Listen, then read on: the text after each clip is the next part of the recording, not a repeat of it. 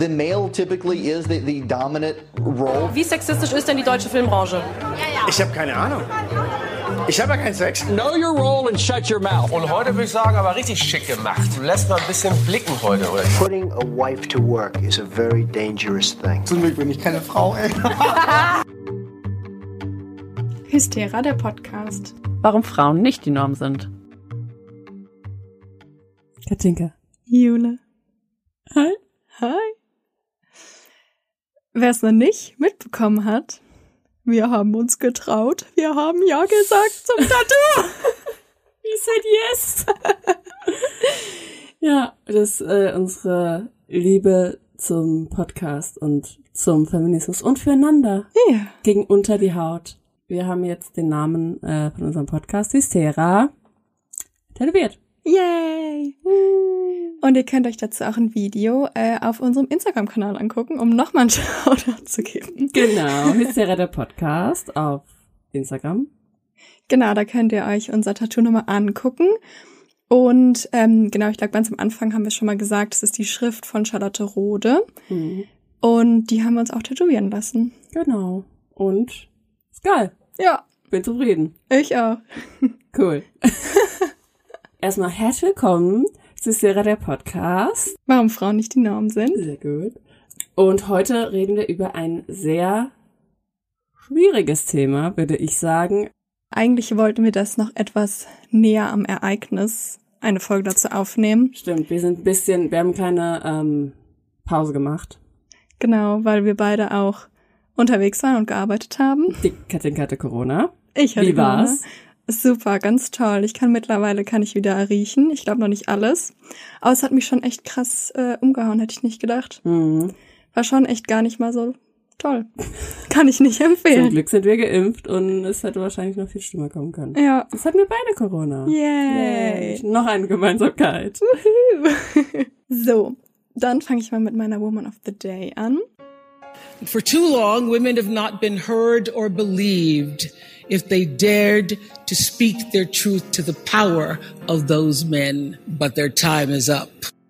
Und so habe ich dir schon vor dem Podcast gesagt, dass es mir ein bisschen schwer gefallen ist. Also eigentlich ist es mir gar nicht schwer gefallen. Ich hatte schon jemanden im Kopf, den ich gerne machen wollte. Und zwar war das Beyoncé.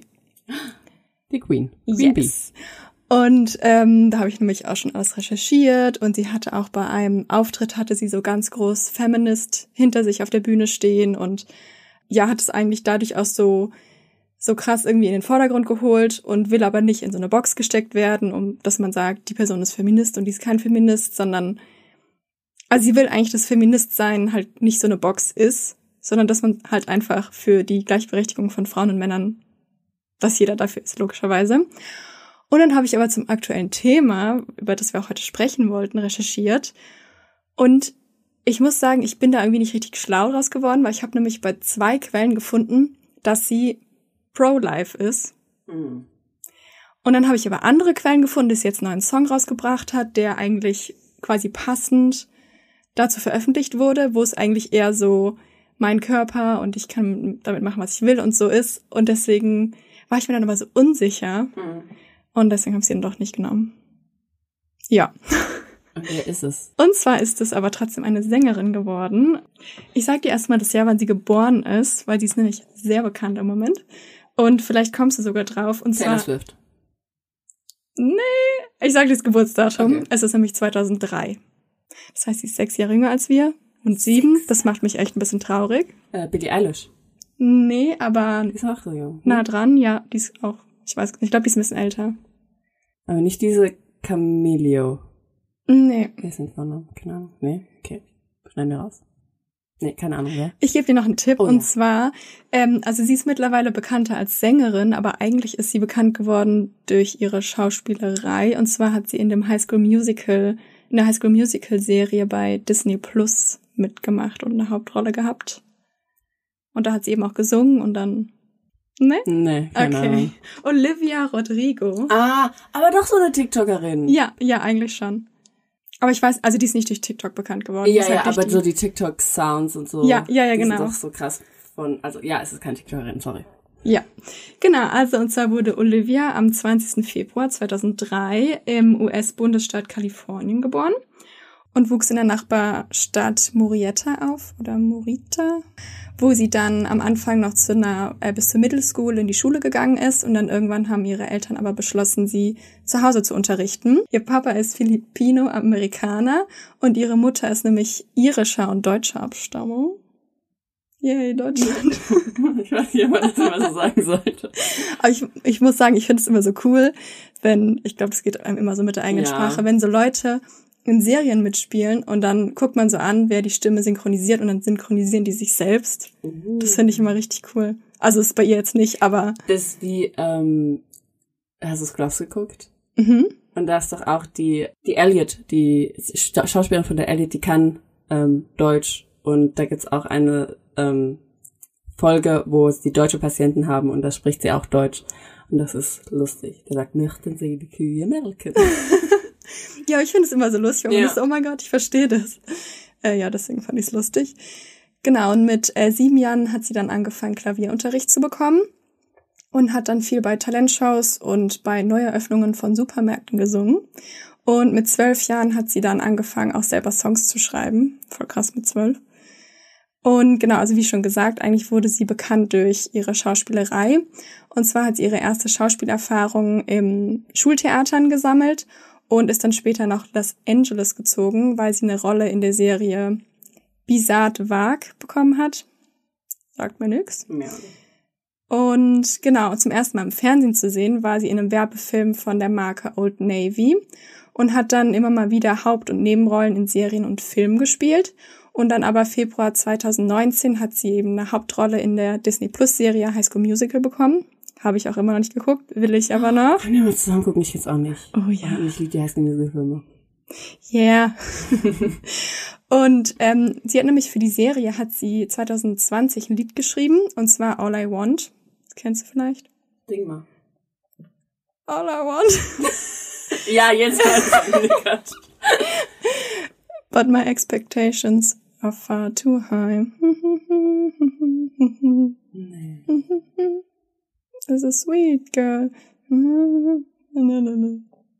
Also ich glaube, das ist auch auf TikTok auf jeden Fall. Ich, ganz ich guck mal ganz kurz. ja, aber das dürfen wir ruhig rausschneiden, wie ich singe. Nee, noch nee. Ja, kenne ich. Yes. Genau, das hat sie nämlich für die Serie geschrieben und zwar innerhalb von nur drei Tagen. Und All I Want hat dann über 50.000 verkaufte Einheiten in den Vereinigten Staaten mit Gold zertifiziert bekommen. Und die Nummer ist einer der größten Hits, die jemals aus einer Franchise hervorgegangen ist. Genau, und seitdem Lied ist sie eigentlich so weltweit bekannt. Äh, Sie hat einen Plattenvertrag bei Jeffen Records und einen Verlagsvertrag bei Sony Music Publishing. Am 8. Januar 2021 ist ihre erste Debütsingle Driver's License auf den Markt gekommen. Das kennst du bestimmt auch. Genau, das kennt, glaube ich. Das ist so das Lied, was jeder Ja, oder die meisten kennen. ja, genau. Sing mal. nee, ist okay. Während der Veröffentlichungswoche brach der brach das Lied mehrere Rekorde auf Spotify für die meisten Streams eines Nicht-Weihnachtssongs. Und Krass, ich wusste gar nicht, dass es so eine Kategorie gibt. so Weihnachtssongs, aber ist schon krass, oder? Ja. Weil so jeder kennt so Mariah Carey und so. Ja, leider. Und mit über 17 Millionen Streams an einem Tag ähm, hat sie sogar Ariana Grandes Rekord gebrochen. Krass. Voll krass, ne? Es war mir nicht bewusst, wie erfolgreich der Song war. Ja, richtig krass. Und ähm, war dann eben weltweit auch auf dem ersten Platz auf Spotify, Apple Music und iTunes. Und am 1. April 2021 erschien dann auch ihre zweite Single, die heißt Déjà Vu. Und für die ist sie in die Top 10 der Billboard Hot 100 geschafft. Und ihre dritte Single, ähm, Good For You, erschien dann am 14. Mai 2021 und danach gab es noch andere Alben, äh, noch andere Singles und dann auch ein Album und zwar ihr Debütalbum Sour. Und ich habe nämlich gestern dazu, es gibt einen Film auf Disney Plus über quasi das Album und es ist so ein, ich dachte irgendwie, dass mehr über sie so erzählt.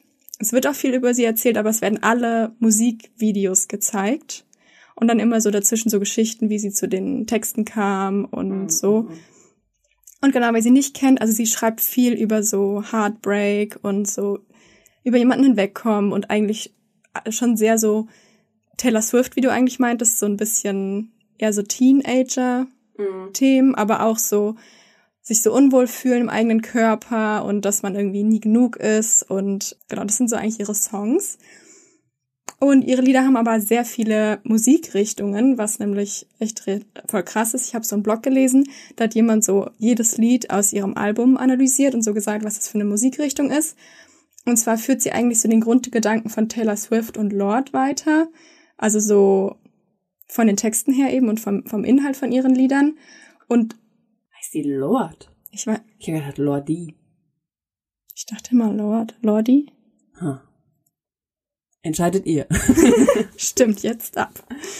Ähm, und führt aber, also führt quasi diese Texte weiter auf die neue Generation, also mhm. eben auf ihre Generation. Und das eben Driver's License ist eher so eine emotionalere Ballade, aber sie hat auch sehr Pop-Punk-Lieder, wie zum Beispiel Brutal, was so ein bisschen auch an Billie Eilish auch erinnert und auch Trader, wo man so ein bisschen zeigt, dass sie so Einfluss von Billie Eilish in ihren Liedern hat, aber auch so eher so Indie-Pop-Lieder wie Déjà Vu und eher, Wörter finde ich so lustig, da standen, flott, rockig und euphorisierend. Aber hier, das hört sich aber flott rockig an. das muss ich mir aufschreiben, ist auch richtig gut. Genau, und ähm, sie setzt aber auch oft so sehr starke Statements für so Selbstbestimmung. Und deswegen habe ich sie nämlich auch gewählt, weil ich weiß nicht, ob du es mitbekommen hast. Aber sie hat nämlich, wir haben noch gar nicht richtig gesagt, was das Thema ist, aber es geht um das Abtreibungsgesetz, das in Amerika gekippt wurde. Und zwar, hast du es mitbekommen, was sie dann gemacht hat bei ihrem einen Konzert? Nee, habe ich nicht mitbekommen. Äh, so bin ich nämlich darauf aufmerksam geworden. Also habe ich dann sie genommen. Und zwar hat sie nämlich am 26. Juni hat sie ähm, beim Glastonbury Festival hatte sie ihren Auftritt und ähm, hat dann auf die Bühne eine andere Sängerin geholt, und zwar Lily Allen. Okay, also sie haben auf jeden Fall zusammen einen Song performt. Und zwar hat sie davor gesagt, eigentlich will ich es nicht vorlesen, weil es echt ein langes Zitat auf Englisch ist, aber ich mach's mal. Nochmal.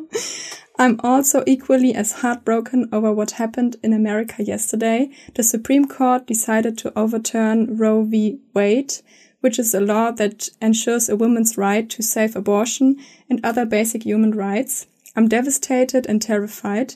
So many women and so many girls are going to die because of this. I want to dedicate this next song to the five members of the Supreme Court who have shown us that at the end of the day they truly don't give a shit about freedom.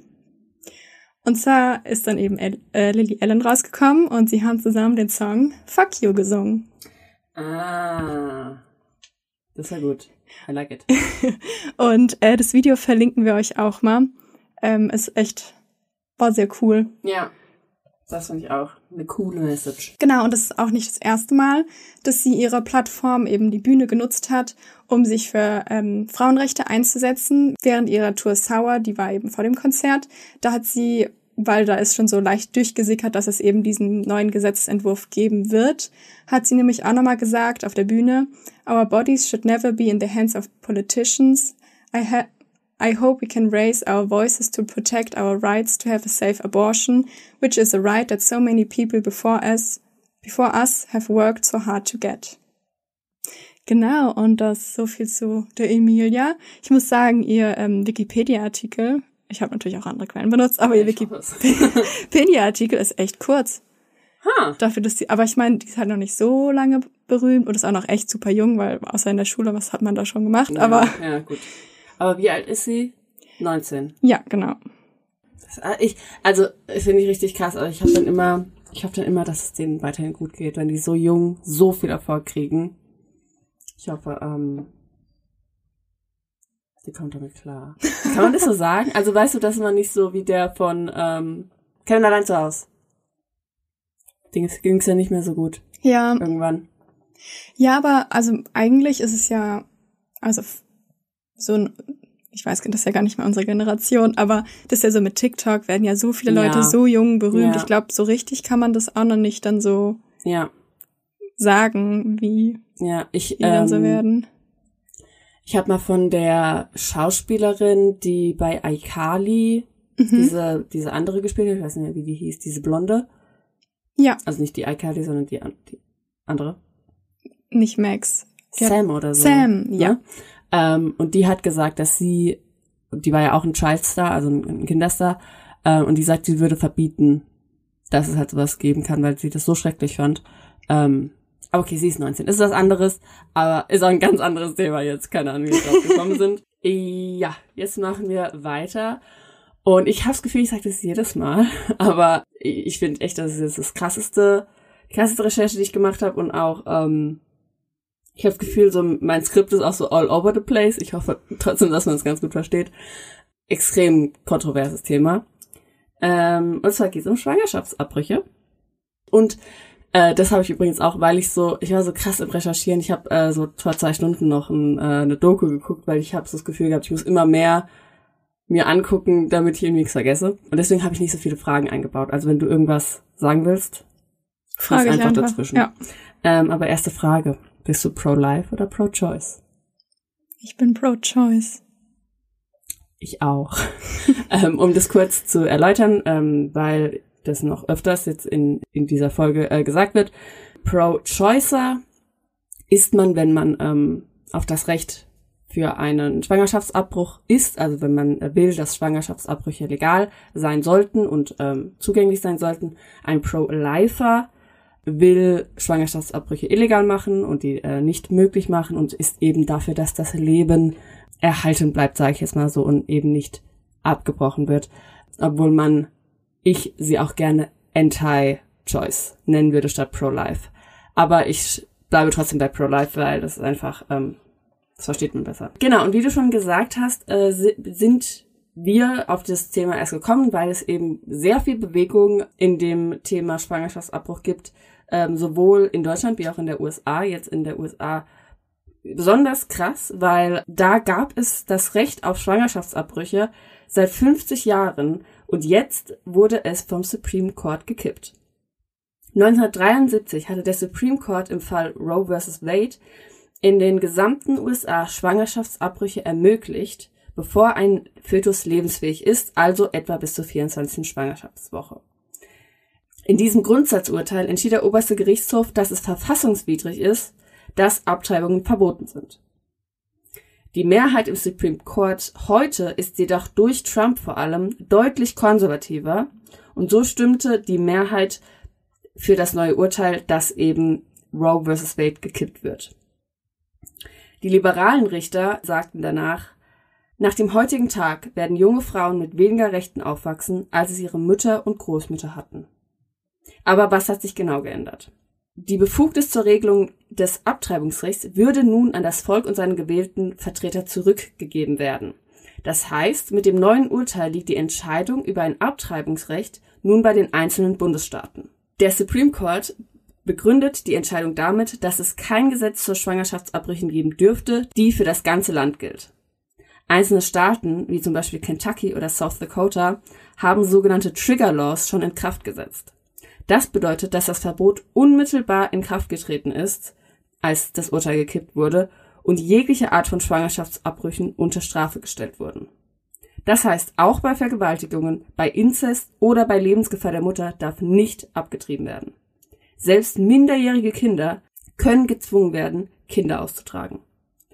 Zitat, jedes einzelne Leben ist kostbar, entgegnete die republikanische Gouverneurin des Bundesstaates South Dakota, Christy Noem, und sagt, ich glaube nicht, dass eine tragische Situation durch eine weitere Tragödie fortgeführt werden sollte. Ich finde es so geisteskrank, dass Leute wirklich sowas sagen und denken. Ja. Da habe ich so wenig Verständnis, also das verstehe ich auf keiner Ebene. Ja, und es ist sogar schon dazu gekommen, dass ein zehnjähriges Mädchen in einen anderen Staat reisen musste, weil sie nach einer Vergewaltigung schwanger geworden ist. Und auch weitere 26 Staaten könnten ihre Gesetze ändern. Texas zum Beispiel verbietet Abbrüche nach der sechsten Woche und in Oklahoma gilt das Herzschlaggesetz, welches einen Abbruch verbietet, schon wenn man einen vermeintlichen Herzschlag bei einer Untersuchung feststellen kann. Wir können jetzt davon ausgehen, dass wahrscheinlich das halbe Land Abtreibungen verbieten oder stark beschränken wird. Eric Schmidt, Justizminister von Missouri, schrieb auf Twitter, Zitat, Missouri ist gerade eben das erste Land, in dem Abtreibungen wirksam ein Ende gesetzt werden. Herzlichen Glückwunsch. Jedoch wollen auch einige demokratisch geführte Staaten das Recht auf Abtreibung beibehalten, wie Kalifornien und New York. Frauen wäre es also möglich, in diese Staaten zu reisen, um ihre Schwangerschaft zu beenden. Es ist natürlich aber nicht allen, vor allem nicht armen Frauen, einfach möglich, Tausende von Kilometer zu reisen. Obama schrieb auf Twitter, Zitat, heute hat der oberste Gerichtshof nicht nur fast 50 Jahre Präzedenzfälle rückgängig gemacht, er hat die persönlichste Entscheidung, die man treffen kann, den Launen von Politikern und Ideologen überlassen und die grundlegenden Freiheiten von Millionen von Amerikanern angegriffen. Auch Biden nennt die Entscheidung einen tragischen Fehler des Gerichtshofs und es folgten landesweite Proteste nach dem Urteil. Und gleichzeitig feierte Trump und sagte, dass das Urteil Gott entschieden hat auf Fox News. Es gibt auch Stimmen, die warnen, dass man jetzt ins Visier von Ermittlungen kommen könnte, selbst wenn man eine Fehlgeburt hat. Und viele sagen, dass man Menstruationstracking-Apps löschen soll, da diese Daten von Ermittlern genutzt werden könnte. Nun war es eine Fehlgeburt oder eine Abtreibung. Das ist jetzt Beweisfrage, sagt Carol Sanger, Professorin an der Columbia University in New York. So, das habe ich alles geschrieben, als es relativ neu war. Und dann Breaking News, zwei Wochen später. Dann hat nämlich zwei Wochen später Biden eine Verordnung erlassen, die das Recht auf Schwangerschaftsabbrüche stärken soll. Zitat wir können nicht zulassen, dass ein außer Kontrolle geratener Supreme Court, der mit dem extremsten Teil der Republikanischen Partei zusammenarbeitet, uns Freiheiten und persönliche Unabhängigkeiten nimmt, sagte er bei der Unterzeichnung. Diese Verordnung sieht vor, dass der Zugang zu Verhütungsmitteln und medikamentösen Schwangerschaftsabbrüchen, wie die Pille danach, sichergestellt werden soll. Auch die Daten von Frauen, die sich über Schwangerschaftsabbrüche informieren wollen, sollen besser geschützt werden. Unklar ist jedoch, ob der Erlass juristisch unanfechtbar ist und ob sich Bundesstaaten nicht darüber hinwegsetzen können. Jetzt erzähle ich ein bisschen was über die ähm, Geschichte von Schwangerschaftsabbrüchen in den USA. Und zwar eröffnete 1970 die erste Abtreibungsklinik in New York. Und äh, die war dann für 13 Monate richtig busy. Und ähm, da wurden täglich hunderte Abtreibungen durchgeführt, bis dann auch andere Kliniken im ganzen Land geöffnet wurden. Damals, das fand ich sehr interessant, war es vor allem RepublikanerInnen, die dieses Recht möglich machten und eher pro-choice waren. 68 Prozent der RepublikanerInnen sagten in einer Studie, dass eine Abtreibung nur eine Sache zwischen einer Frau und ihrer Ärztin oder Arzt sei und die Regierung das nichts angehe. Heute aber, wie wir jetzt auch an dem gekippten Gesetz sehen, sind RepublikanerInnen überwiegend pro-life. Diese haben auch das Gesetz in Kraft gesetzt, dass eine Frau vor ihrer Abtreibung einen Ultraschall machen muss und auch das Bild ihres Embryos sich ansehen muss, während die Ärztinnen ihr erklären, was sie sieht. Denn sie hoffen, dass wenn eine Frau ihr Sonogramm sieht, dass sie sich dann doch für das Kind entscheidet. Aber das kann natürlich total traumatisierend für eine Frau sein, die das einfach nicht sehen will und das nicht erklärt bekommen möchte, aber sie muss es. Finde ich auch gut, wenn es Kinder machen müssen. Ja, Wunderbar. Ja, ganz oder, toll. Oder Frauen, die vergewaltigt wurden. Ja. Es gab auch mehrere Anschläge auf Abtreibungskliniken, bei der Ärztinnen und Patientinnen getötet wurden. Alle Täter haben aus religiösen Absichten gehandelt. Unter den Opfern war zum Beispiel Dr. George Tiller, einer der Top-Abtreibungsärzte in den USA. Er wurde schon in den 90ern bei einem Attentat angeschossen und schließlich 2009 in einer Kirche ermordet. Und damit war er der vierte ermordete Abtreibungsarzt. Viele GegnerInnen fokussieren sich nämlich auf die Ärzte, da es ohne diese auch keine Abtreibung geben kann. Sie und ihre Familien werden verfolgt, belästigt und es wird alles getan, um die Kliniken zum Schließen zu zwingen. Deswegen gab es sieben Staaten, in denen es auch nur eine einzige Klinik gab. Und jetzt nach diesem Gesetz wird es wahrscheinlich anders werden und noch mehr Kliniken werden schließen. Und zum Schluss habe ich noch ein Zitat von meiner geliebten Ruth Bader Ginsburg, What it's about is that a woman has a fundamental right to make this choice for herself. Gut gesagt. Und jetzt rede ich über Deutschland, denn auch in Deutschland hat sich etwas geändert. In Deutschland war wie in vielen anderen Ländern Abtreibung sehr lange Zeit verboten. Im Abschnitt Straftaten gegen das Leben im Strafgesetzbuch ist das Verbot von Schwangerschaftsabbrüchen verankert. Dieses Gesetz gibt es seit 1871 und es ist der Paragraph 218. Dieser verbietet Schwangerschaftsbrüche und man kann eine Gefängnisstrafe bis zu drei Jahren bekommen. Nach medienwirksamen Kampagnen in den 70ern, wie zum Beispiel Mein Bauch gehört mir oder Wir haben abgetrieben, wurde der Abtreibungsparagraph aber geringfügig verändert. Nach diesem Gesetz sind Schwangerschaftsabbrüche immer noch illegal, aber bleiben bei Ausnahmen straffrei. Das finde ich interessant, weil ich finde, es ist bei vielen nicht im Kopf, dass eine, ein Schwangerschaftsabbruch eigentlich immer noch eine Straftat ist, Mhm. aber eben nicht zur Strafe gebracht wird, wenn man vergewaltigt wurde, aus medizinischen Gründen abbrechen muss oder innerhalb der ersten zwölf Wochen einer Schwangerschaft und nach einer verpflichtenden Beratung das macht. Aber praktisch sind Schwangerschaftsabbrüche für deutsche Frauen möglich, aber oft schwer zugänglich. In der Nazizeit wurde dann der Paragraph 219a ergänzt. Dieser verbietet die Werbung für den Schwangerschaftsabbruch. Das bedeutet, dass Ärztinnen es verboten ist, grundsätzliche Informationen für Abtreibung anzubieten. Die Ärztin Christina Hähnel wurde zum Beispiel zu einer Geldstrafe verurteilt, weil sie auf ihrer Webseite Schwangerschaftsabbrüche zu den angebotenen Dienstleistungen aufführte. Dies löste eine neue Debatte auf und eine Reform des Gesetzes. Die aktuelle Regierung, das ist das, was neu ist, dass die aktuelle Regierung nun versprochen hat, dieses Informationsverbot aufzuheben. Jedoch ist der Druck von AbtreibungsgegnerInnen immer noch sehr groß. Hähnel wurde schon sehr oft von solchen GegnerInnen bedroht und sagt, dass der Druck dazu führt, dass immer weniger MedizinerInnen Schwangerschaftsabbrüche anbieten. Deswegen müssen auch hier Frauen hunderte Kilometer fahren, wenn sie einen Abbruch machen wollen. Die Zahl an MedizinerInnen, die Abbrüche machen, geht nämlich immer mehr zurück. 2003 gab es noch 2050 Ärztinnen und Kliniken, die Schwangerschaftsabbrüche durchführten und 2021 sind es nur noch 1110. Das ist ein Rückgang von 46 Prozent. Boah, krass. Und dann gibt es auch noch Webseiten, wie zum Beispiel babycaust.de. Das ist nämlich ähm, oft, wenn man dann nämlich nach Informationen suchen will, kommt man auf babycaust.de und da werden Schwangerschaftsabbrüche mit dem Holocaust verglichen. Mhm, legitim. Ich war auf der Seite. Natürlich, ich als Designerin war begeistert. Sieht so scheiße aus. also wow. Aber ähm, ganz oben steht, Zitat, der Holocaust der Nazis ist der Inbegriff des Grauen im Dritten Reich. Gibt es eine Steigerungsform der grausamen Verbrechen? Ja, es gibt sie. Und dann sieht man darunter ein Bild von einem Abbruch. Dann gibt es da verschiedene Rubriken, zum Beispiel die Rubrik Abtreiber. Und da findet man eine lange Liste oder auch nicht so lange Liste von Ärztinnen und deren Praxisort. Also kann man ganz genau gucken, wer Abtreibungen macht und wo. Was ja theoretisch für die, die Abbrüche machen wollen, sehr interessant wäre.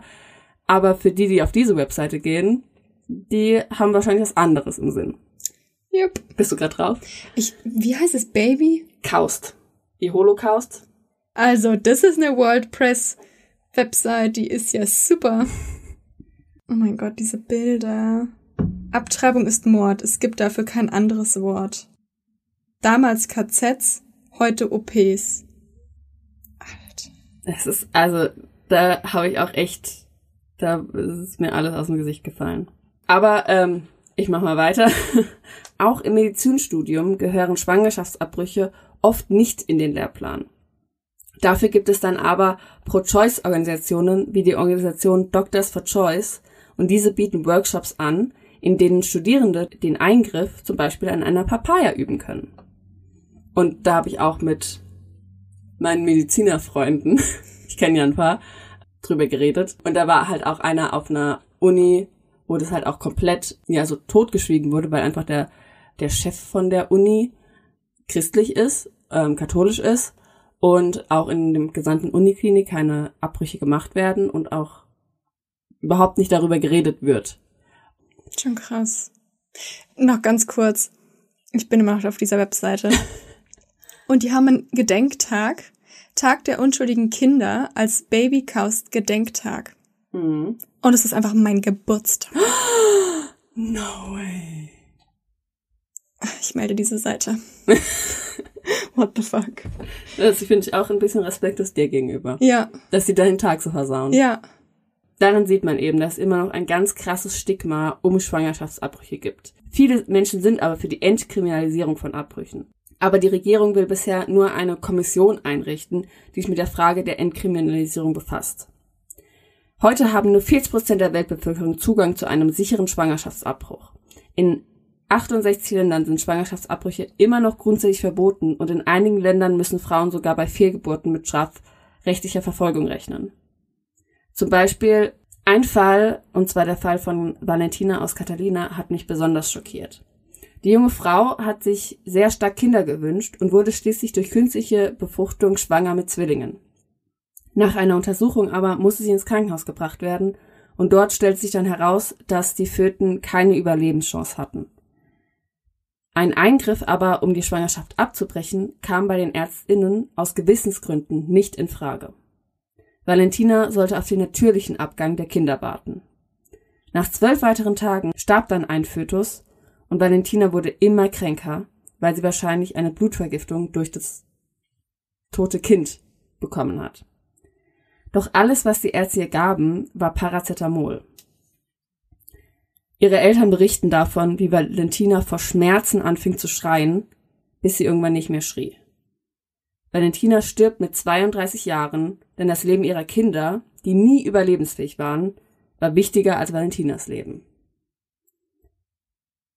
Nach dem Statistischen Bundesamt gab es 2021 in Deutschland 94.596 Schwangerschaftsabbrüche. Dabei waren die meisten Frauen zwischen 30 und 35 Jahren, aber auch Frauen unter 15 und über 50 hatten Schwangerschaftsabbrüche.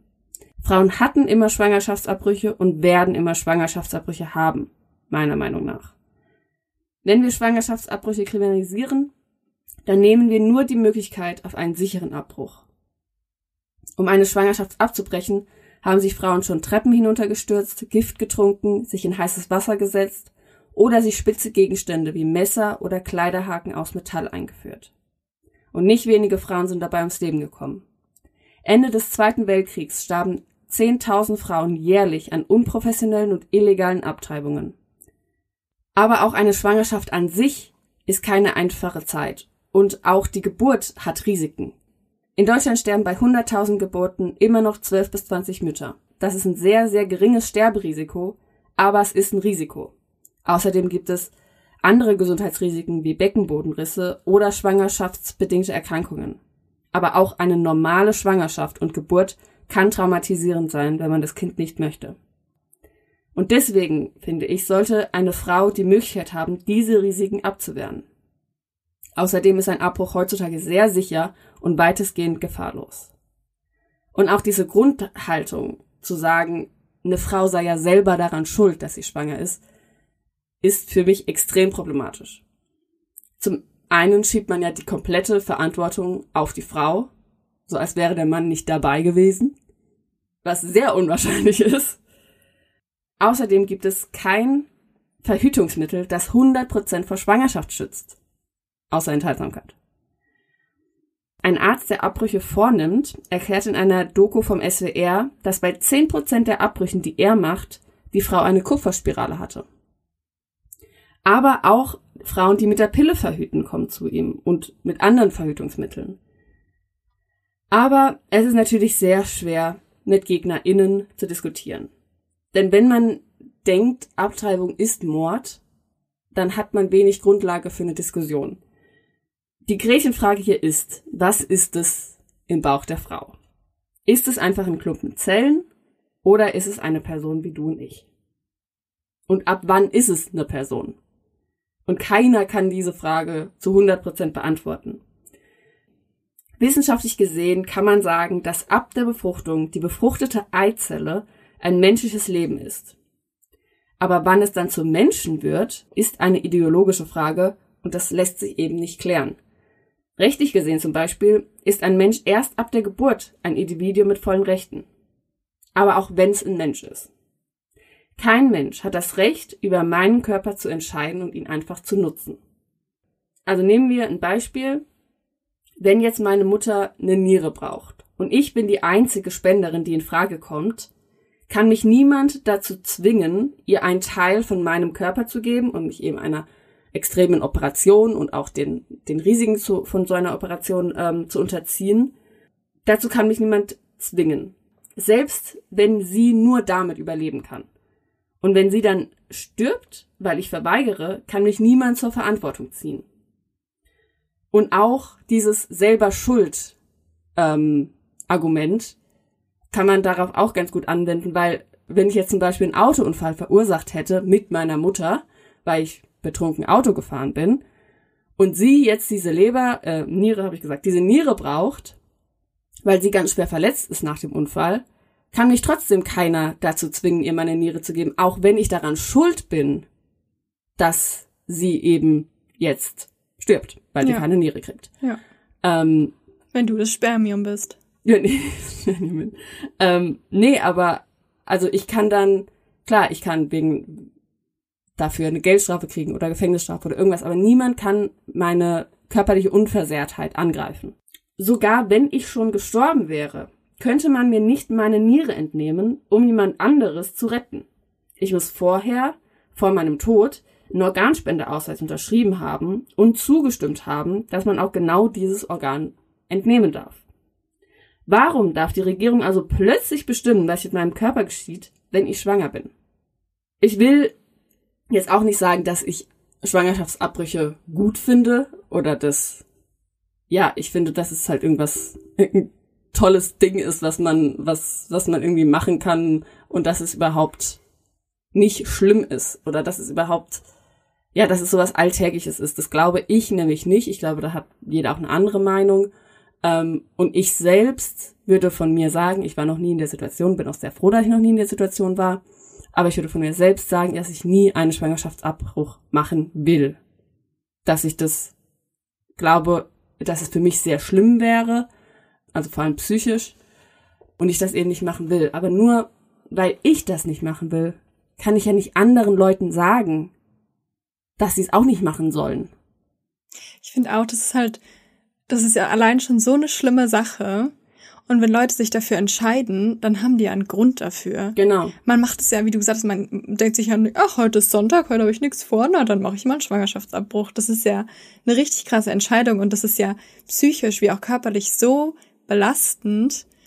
Und dann den Leuten sogar diese Hoffnung darauf zu nehmen, dass man entscheiden kann, das zu machen, Ja. ist ja so, weil das ist ja wirklich nichts, was Spaß macht. Nee.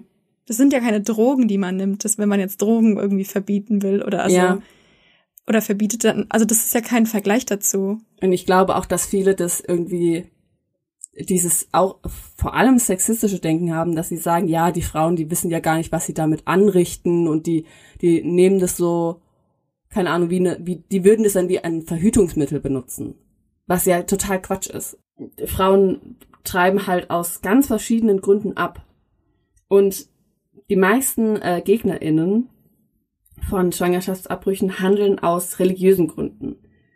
Und äh, es ist vielleicht so, ich kenne mich jetzt nicht so aus, aber auch wenn die Bibel vielleicht sagt, dass es eine Sünde ist und dass es Mord ist, warum sollte das dann nicht christliche, nicht katholische Frauen betreffen?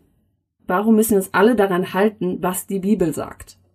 Ähm, zum Beispiel im jüdischen und im muslimischen Glauben wird es auch anders gesehen. Äh, ich weiß nicht mehr, also beim Jüdischen ist es, glaube ich, dass es erst ab der Geburt das Leben beginnt. Und, Und, im ersten Atemzug, glaube ich, ja. und ja, und im Muslimischen ist es eine bestimmte Wochenzahl, aber das ähm, weiß ich jetzt nicht genau. Das habe ich mir nicht aufgeschrieben, weil ich gedacht habe, ist ja nicht so wichtig. Aber genau, also warum Warum Genau. zwingt man jemand anderen die Religion auf? Genau, Ja. genau. Es interessiert mich nicht, was die Bibel sagt. Aber einige religiöse Pro-Lifer, und die meisten sind religiös, gehen noch weiter und wollen nicht nur Schwangerschaftsabbrüche verbieten, sondern auch die Pille und die Spirale. Und was bleibt da noch? Sex nach der Ehe. Richtig. Aber selbst dann will man vielleicht auch mal Sex haben ohne Kinder. Ähm, Du, man will immer Kinder haben. Genau, und das ist halt einfach auch, wo ich denke, okay, willst du jetzt wirklich die Kinder retten oder willst du einfach Frauen kontrollieren, vor allem in ihrer Sexualität? Und diese GegnerInnen tun eben alles, um Frauen davon abzuhalten und zu beschämen.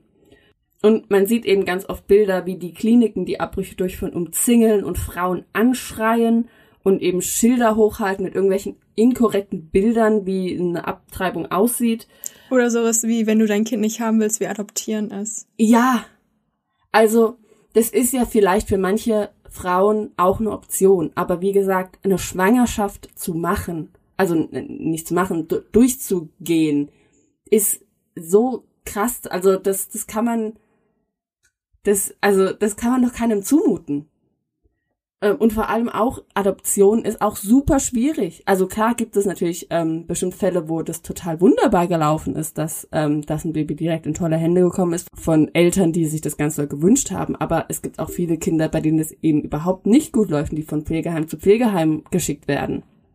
Das finde ich halt so lächerlich daran, weil es gibt so viele Kinder, die auf eine Familie warten, dass sie adoptiert werden und dann da Schilder hochzuhalten, wenn du dein Kind nicht haben willst, wir adoptieren es, wie viele Kinder wollen die denn adoptieren? Ja. Also. Als ob die das auch machen. Also ja. bitte. Ich habe auch gesehen, dass es in Italien zum Beispiel abgetriebene Kinder beerdigt werden auf Friedhöfen und auf den Gräbern steht dann der Name der Mutter. Und das machen die bei, ähm, bei eben Müttern, die einen Schwangerschaftsabbruch hatten oder auch bei Fehlgeburten hatten. Aber die sagen den Müttern nichts davon. Also bei einer Fehlgeburt, wenn da die Mutter das will. Ja klar, wenn die Mutter das will, auch bei einem Abbruch. Ja. Gibt bestimmt Leute, die sagen, ich, ich beerdige das, weil das für mich doch irgendwie ein Leben ist. Aber what the fuck? Aber die wollen nur, die wollen die nur schämen, die wollen ja. die nur klein machen. Und dass die sich halt dafür schämen. Und wie ich schon gesagt habe, geht es wirklich um den Schutz von den Kindern oder geht es um die Kontrolle über Frauen? Dr. Colleen McNicholas eine Gynäkologin in Kansas, die Schwangerschaftsabbrüche durchführt, sagt, Zitat, wenn man darüber nachdenkt, ist die Kontrolle darüber, wann und ob und wie viele Kinder man bekommt, die absolute Demonstration vom Patriarchat. Weil die Kontrolle über die Fruchtbarkeit von Personen kann auch beeinträchtigen, welche Bildung diese Menschen erhalten, welche Karrieremöglichkeiten sie haben und wie weit sie im Leben kommen. Word. Word, gell? Fand ich auch sehr gut. Und wenn es wirklich um den Schutz von Kindern geht, warum werden nicht lebende Kinder mehr geschützt? Vor allem in den USA, wo ja jetzt das Gesetz gekippt würde. In den vergangenen zehn Jahren ereigneten sich insgesamt 238 Schulattentaten mit Toten in den USA. Seit 2013 sind laut Statistik pro Jahr durchschnittlich 30 Personen an US-Schulen getötet worden. Aber was tun die Republikaner dagegen? Da sind ihnen die Waffen doch wichtiger als die Kinder. Aber die Ungeborenen sind eben eine sehr einfache Gruppe an Menschen, für die man sich einsetzen kann. Die Ungeborenen können nicht für sich selbst sprechen. Sie können nichts fordern, sie können nichts kritisieren und sie können sich vor allem nicht wehren. Es könnte so viel bessere Ansätze von Abbruchgegnerinnen geben, die eben besser sind, anstatt einfach Abbrüche verbieten zu wollen. Man könnte es Frauen einfacher machen, sodass ein Kind zu haben weniger Nachteile bietet. Alleinerziehend zu sein sollte kein Armutsrisiko mehr geben. Die Diskriminierung und Benachteiligung von Müttern am Arbeitsplatz sollte bekämpft werden. Aber Frauen, die keine Kinder möchten, dürfen auch nicht kriminalisiert werden, weil sie eine Schwangerschaft abbrechen. Catherine Colbert, Anwältin für reproduktive Rechte, sagt, Zitat, Letzten Endes geht es nicht darum, ob eine Frau eine bestimmte medizinische Behandlung erhalten hat. Es geht um Gleichberechtigung. Es geht um eine Lebensanschauung und darum, wer wichtige Entscheidungen treffen sollte. Und ich finde, wenn es um unseren Körper geht, dann sollten wir Frauen entscheiden. Hat sie schön gesagt. Ja. Ich habe noch, ähm, ich habe mir auch so Zitate von, also was Prominente da gepostet haben, also dazu gesagt haben, irgendwie auf Twitter oder so. Und, also die Person ist jetzt egal, aber, also, es war Kendall Jenner. Aber die hat nämlich geschrieben, wie es eben sein kann, dass Waffen weniger reguliert sind als die Körper von Frauen. Ja. Also. So krass. Oder wenn man, ähm, wenn man jetzt auch sieht, dass es auch in vielen Staaten wohl so sein wird, dass eine Abtreibung eine höhere Strafe geben kann als eine Vergewaltigung. Und also das finde ich schon, in was in der Welt wir leben. Also das ist ja so Black Mirror. Ja, wirklich. Also das ist, vor allem als ich das mit diesen, jetzt habe ich im Radio gehört, mit diesen ähm, Menstruationstracking-Apps, dass, dass man die löschen soll, damit man eben nicht nachvollziehen kann, okay, wann hatte sie ihre Periode, wann ist sie dann ausgeblieben. Das hat sich so nach Dystopie für mich angehört. Also vor allem auch dieses, was ich auch gehört habe von vielen Leuten, ist, dieses Argument, ähm, okay, bei einer Vergewaltigung ist es dann okay, dass man eine Schwangerschaft abbricht. Es gibt halt diese Nachricht, so dein Körper muss irgendwie beschädigt worden sein, du, dem muss Gewalt angetan worden, damit du selbst, selbst Rechte über deinen Körper hast. Ja. Und das ist so schlimm. Ja.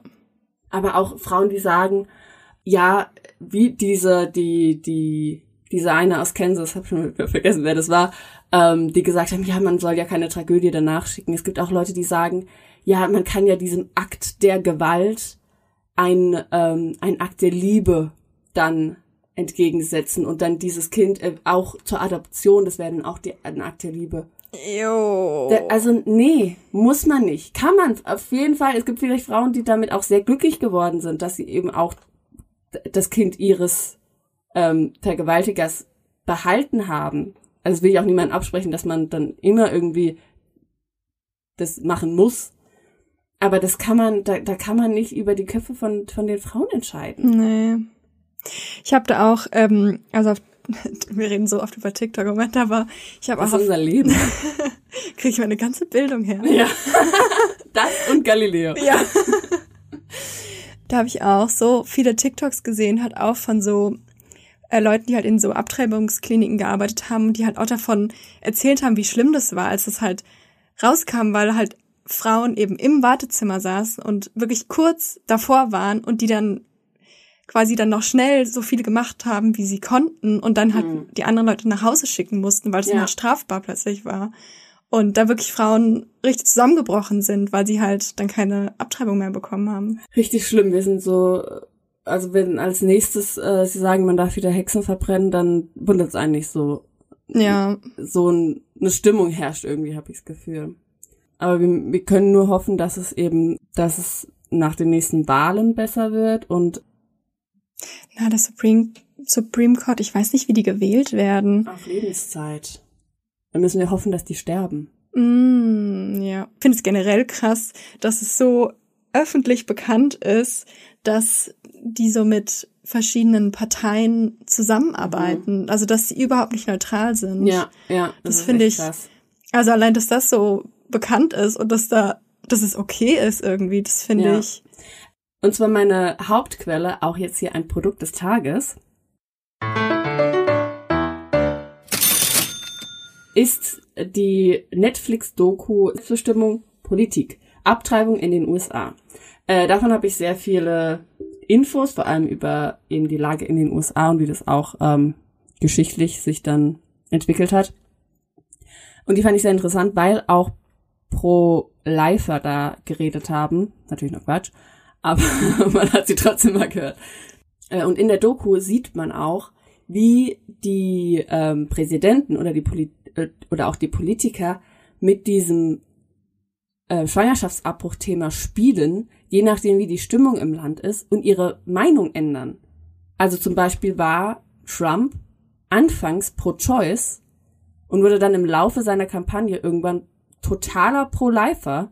Guck die Doku, war sehr interessant wie, ja, wie das eben auch so ein Spielball der Politik ist. Ich habe noch, ähm, ich wollte noch kurz ein lustiges TikTok dazu sagen. Und zwar habe ich ein äh, lustiges TikTok gesehen, nochmal ein TikTok, haha.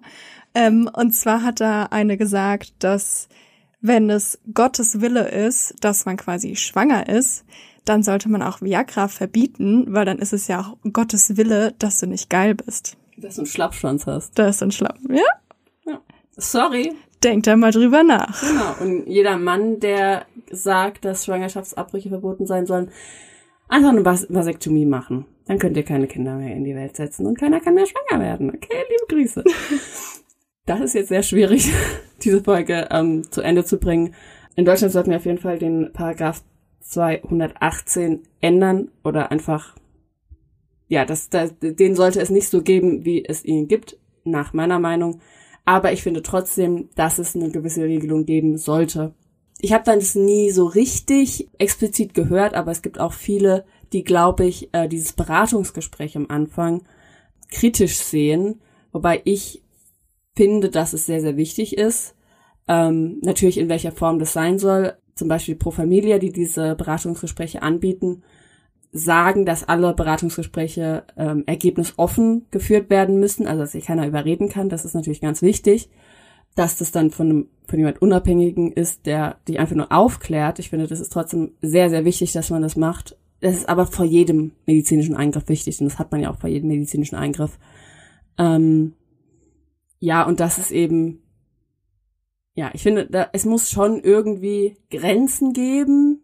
Und ich finde auch, dass man dann auch so Medikamente, die man dafür braucht, nicht einfach so in der Apotheke kaufen sollen könnte irgendwie, aber das, ja, wie du halt sagst, also dass man halt dieses Aufklärungsgespräch irgendwie, das finde Ja. ich auch super wichtig.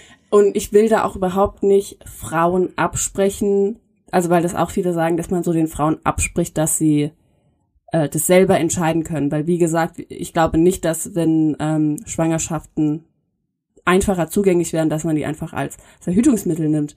Aber ich glaube schon, dass es viele Frauen gibt und auch in bildungsärmeren Schichten, die, die das noch nicht genau wissen, wie, was das eben genau ist für ein Eingriff. Also ich, da hört man ja auch schon von ganz ähm, schwierigen äh, Besuchen beim Frauenarzt, wo irgendwie die Pille dann irgendwie beide Partner genommen haben, weil dann hält's besser oder sowas, dass es eben halt auch Leute gibt, die eben auch, weil es keine gute, wie ich finde, keine gute Aufklärungskunde in der Schule gibt. Das müsste auch sehr viel besser werden und da würden auch Schwangerschaftsabbrüche geringer werden, wenn man da eben ein bisschen, ja, dran arbeitet. Dass man eigentlich generell auch den Prozess des Entstehens versteht, wie ein Kind entsteht irgendwie und wie man richtig verhütet. Ja, Auf jeden Fall, weil es gibt, es, man kann bestimmt sehr viele Schwangerschaften verhindern, wenn die Leute genau verstehen, wie ein Zyklus von der Frau funktioniert